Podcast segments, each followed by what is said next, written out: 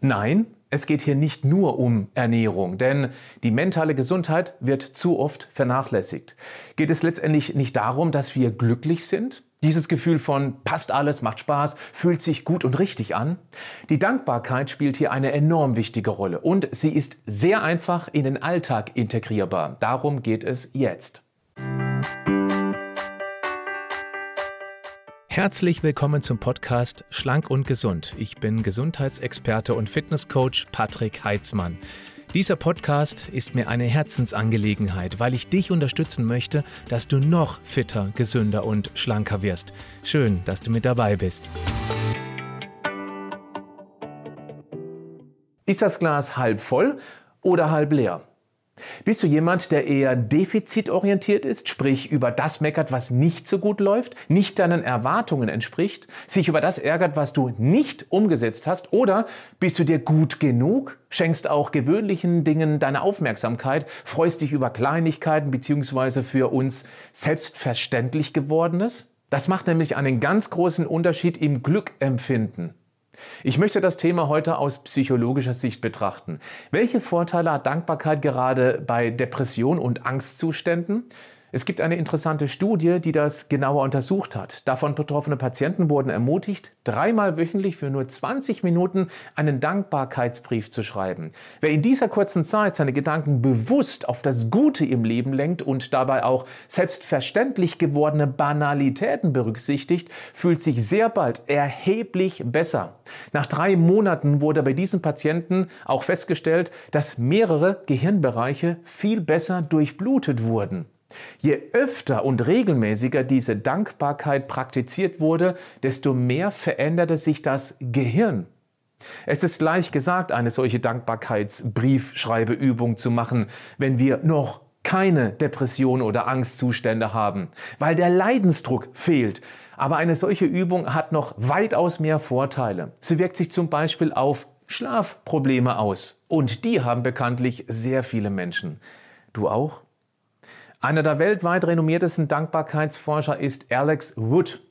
Er fand heraus, dass dankbare Menschen besser schlafen. Vor allem das Einschlafen fällt deutlich leichter. Das ist auch einfach zu erklären. Wenn wir abends zur Ruhe kommen, still im Bett liegen, nimmt oft genug das Gedankenkarussell Fahrt auf. Probleme werden durchgekaut, schlechte Begegnungen flammen wieder auf, der nächste Tag wird auf Herausforderung abgescannt.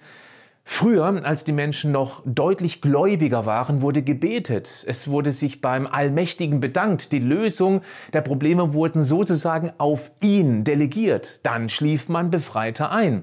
Als Bonus kommt dann hinzu, dass gut ein- und dann ausgeschlafene Menschen am nächsten Tag natürlich viel leistungsfähiger und vor allem gerade in Problemfällen deutlich belastbarer waren. Klar.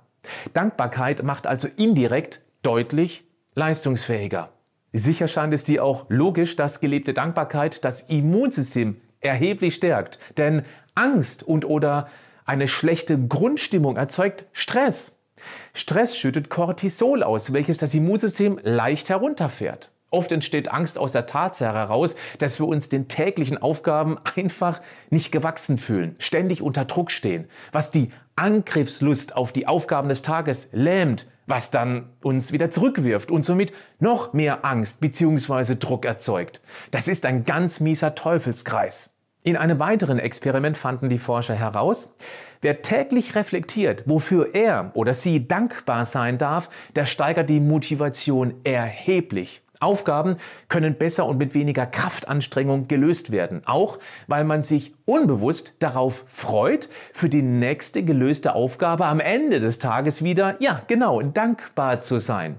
Laut dieser Studie sollten die Teilnehmer nur zehn Wochen lang sich jeden Tag für ein paar Minuten bewusst machen, wofür sie dankbar sein dürfen. Das ist doch machbar, oder? Als Selbstexperiment?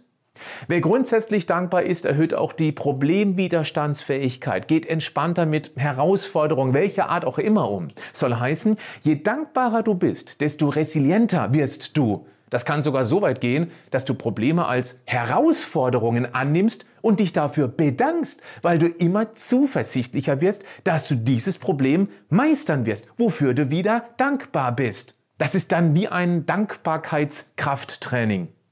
Das Gute ist, es ist so einfach, Dankbarkeit in seinen Alltag zu integrieren. Die wohl einfachste Variante ist, dass du jeden Abend, wenn du schon im Bett liegst, mindestens drei, besser fünf oder mehr Dinge findest, für die du dankbar sein darfst. Wichtig, sie können gar nicht banal genug sein. Du hast fließendes Wasser, stufenlos in der Temperatur regulierbar in der Wohnung. Ja, denk daran, Milliarden Menschen haben das nicht.